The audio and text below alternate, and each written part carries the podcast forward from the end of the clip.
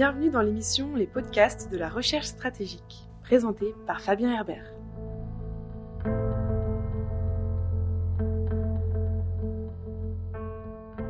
Bienvenue pour ce nouvel épisode des podcasts de la recherche stratégique, un format audio créé par la FRS, la Fondation pour la recherche stratégique.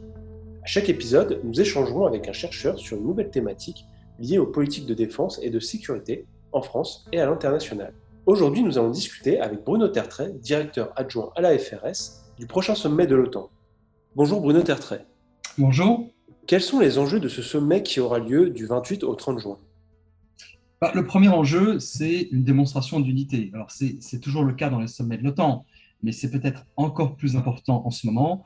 Euh, on est à quatre mois de guerre en Ukraine, et donc il faut montrer que euh, face à cet événement sans précédent, depuis la fin de la guerre froide, les Alliés sont toujours unis, euh, car la Russie, bien sûr, est prompte à exploiter toute, faille ou tout désaccord entre membres de l'OTAN. Donc ça, c'est le premier enjeu, tout simplement, la démonstration d'unité. Le deuxième enjeu, c'est l'adaptation de l'Alliance à la nouvelle situation créée par cette nouvelle invasion de l'Ukraine. Et là, il y aura très probablement deux documents qui seront adoptés. D'abord, une déclaration qui fixera sans doute des objectifs euh, d'adaptation de la posture de l'Alliance à court terme. La grande question étant de savoir si on va passer d'une présence symbolique à l'est de l'Europe, une présence qui n'était pas vraiment destinée à défendre directement euh, les pays euh, frontaliers de la Russie, mais plus simplement de manifester l'engagement des Alliés à être là s'il y avait un problème, à une posture de défense directe, c'est-à-dire au retour à ce qui était le cas jusqu'en 1940 c'est-à-dire une présence significative destinée à défendre les Pays-Bas, la Pologne et d'autres euh, dès le premier centimètre de, territoire euh, touché. Ça va être un des grands débats.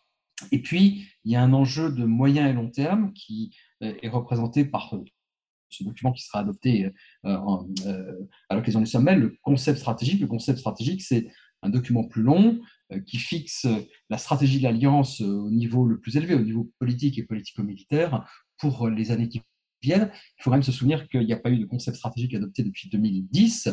Alors, on aurait probablement pu en avoir un déjà il y a quelques années, mais euh, en fait, euh, les pays de l'OTAN hésitaient à rédiger un nouveau concept stratégique pendant la présidence de M. Trump, M. Trump par crainte tout simplement que euh, celui-ci ne souhaite y mettre sa, marque personnelle. Donc, un concept stratégique, c'est un document plus long, 20, une vingtaine de pages à peu près, plus détaillé, et qui est destiné à rester au moins quelques années, à durer au moins quelques années.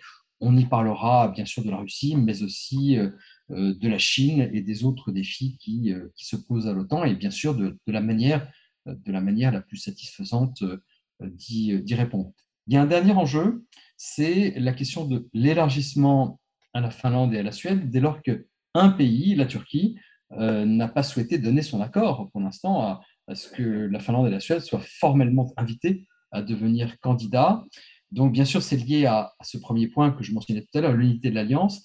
Est-ce que M. Erdogan euh, voudra euh, montrer sa singularité et euh, freiner publiquement et solennellement ce processus d'adhésion au motif que la Finlande et la Suède ne soutiendraient pas aussi activement que la Turquie le souhaiterait les, la lutte contre le terrorisme, ou en tout cas euh, ce que la Turquie appelle des mouvements terroristes. Donc ça, ça reste un enjeu. Je, crois que le suspense durera très probablement jusqu'à jusqu'à la fin du sommet.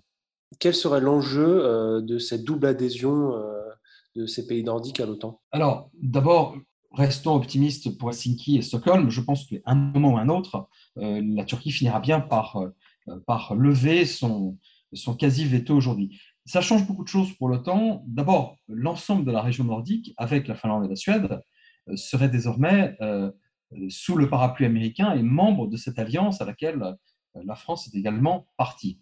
alors que jusqu'à présent, ces deux pays étaient membres de l'Union européenne, mais pas membres de l'OTAN. Seuls la Norvège et le Danemark sont membres de l'OTAN. Donc la sécurité au nord de l'Europe et en mer Baltique serait véritablement désormais une affaire totalement otanienne, si, si j'ose dire. Euh, ce qui n'est pas négligeable vis-à-vis de la Russie. D'ailleurs, bien sûr, puisque tout ça est lié à la Russie, ça créera aussi une nouvelle frontière assez longue, euh, plus de 1000 km, près de 1400 km, une frontière directe entre un pays membre de l'OTAN et la Russie. Ça serait de loin la, frontière Finlande-Russie, la frontière la plus longue qu'un pays de l'OTAN entretient avec un pays, avec un pays non allié, en l'espèce un adversaire, c'est-à-dire la Russie. Mais bien sûr, la Finlande et la Suède, ce sont des pays qui ont des armées tout à fait efficaces et opérationnelles, et donc ça ne sera pas simplement une charge de défendre ces pays, de défendre notamment la Finlande mitoyenne de la Russie, ça sera aussi un atout, euh, puisque euh, euh, la Finlande en particulier, et la Suède dans une moindre mesure, seraient prêtes, bien sûr, à défendre de manière quasiment automatique, en tout cas c'est ce que veut l'article 5 du traité de, Washington, de défendre un pays de l'espace nordique et baltique qui serait éventuellement menacé par, par la Russie dans les années qui viennent, voire dans les décennies qui viennent, car appartenir à l'OTAN, c'est quelque chose qui généralement est valable pour plusieurs décennies. En tout cas, aucun pays ne s'est jamais retiré de l'Alliance atlantique. Et donc, on peut dire que la Russie s'est véritablement tiré une balle dans le pied puisqu'elle a créé précisément la situation à laquelle elle dit s'opposer, à savoir euh, l'élargissement, encore un nouvel élargissement de l'OTAN, alors qu'elle disait traditionnellement que cet élargissement était insupportable pour elle. On se rend bien compte du changement de dynamique pour l'OTAN ces derniers mois. Qu'est-ce qui a fondamentalement changé pour l'Alliance atlantique depuis le début de l'agression russe en Ukraine? La première chose qui a changé, c'est que la Russie n'est plus un partenaire euh, déclaré pour l'OTAN.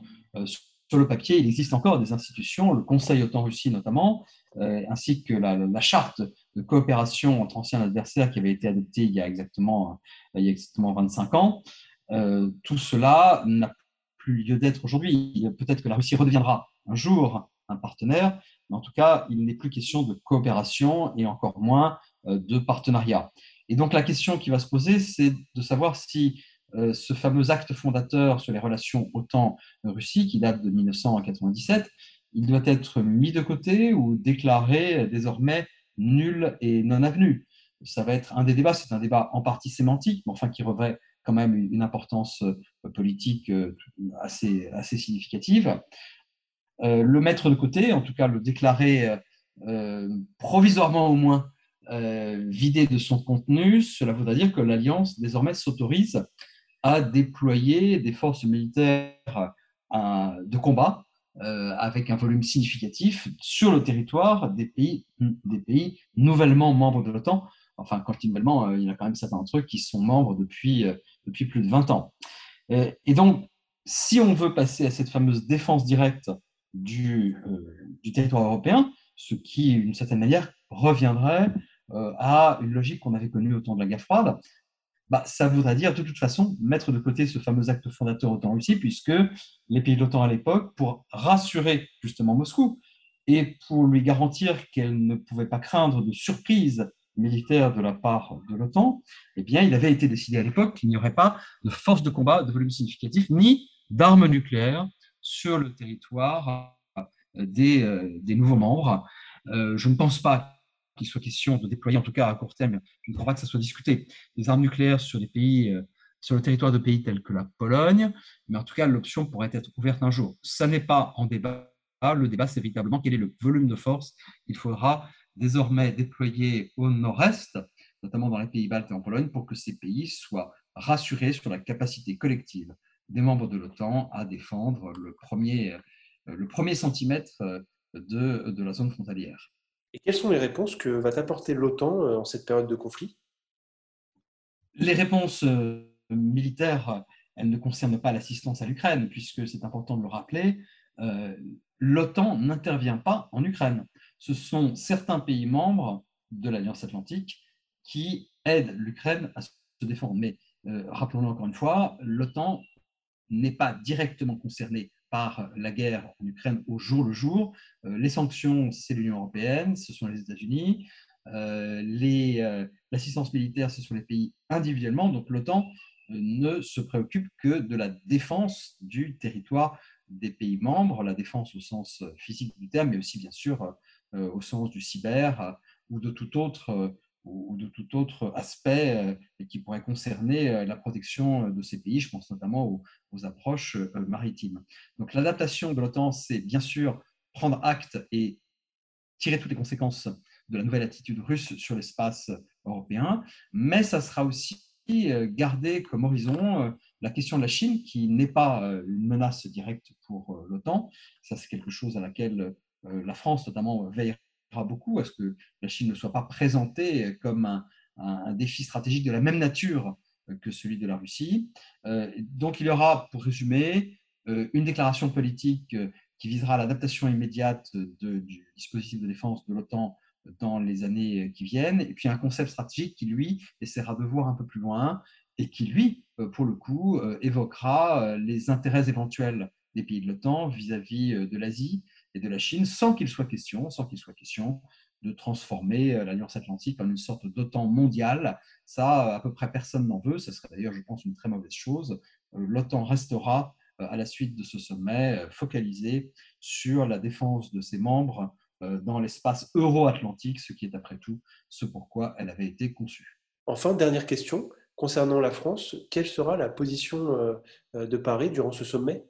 Alors, La France, elle se veut être un allié à la fois fidèle et exigeant. Fidèle, on le voit par exemple dans sa proposition qui a été acceptée de créer un nouvel élément de présence avancée en Roumanie. Et d'ailleurs, cela date d'avant euh, la, la nouvelle agression russe en Ukraine. Euh, cet élément a déjà été créé. Il y a déjà plusieurs centaines de soldats français qui sont désormais stationnés en Roumanie. Donc la France n'agit pas seulement pour la défense collective de, l'OTAN euh, au nord-est, mais désormais, aussi au sud-est, une région d'ailleurs de plus en plus chaude sur le plan géostratégique, puisque c'est bien sûr l'espace de la mer Noire qui, est, qui est euh, qui est au-delà des côtes euh, roumaines. Alors, euh, un allié fidèle, mais aussi un allié exigeant. La France, dit par exemple, il faut que la Turquie clarifie sa position vis-à-vis de l'Alliance Atlantique. Il faut qu'elle montre qu'elle n'est pas un allié qui bloque, mais qu'elle est aussi un allié constructif.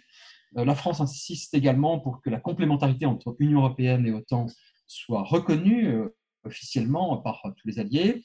Elle est, elle est par ailleurs euh, assez peu encline à voir favorablement euh, cette demande du secrétaire général de l'OTAN d'un accroissement des moyens collectifs de l'Alliance, des moyens, euh, des moyens budgétaires collectifs de l'Alliance. Notamment, elle considère qu'il faut prendre les capacités de défense de l'OTAN dans leur globalité et tenir compte de, dans, dans, cette logique de, partage du fardeau de toutes les contributions nationales que les pays membres de l'OTAN apportent à, à, la défense des intérêts communs.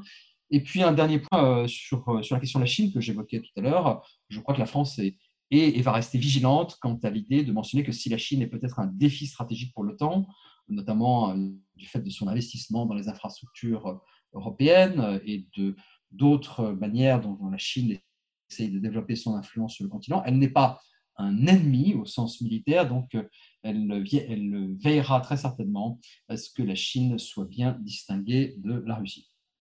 Merci Bruno Tertrais, merci à vous qui nous écoutez. Si vous voulez suivre les activités des chercheurs de la FRS, rendez-vous sur notre site internet. Vous pouvez également nous suivre sur les réseaux sociaux. Enfin, n'hésitez pas à faire un tour sur notre page YouTube, vous y trouverez de nombreuses vidéos sur des sujets divers et variés, toujours en lien avec les politiques de sécurité internationale. Merci et à bientôt pour une nouvelle émission. C'était les podcasts de la recherche stratégique, présentés par Fabien Herbert.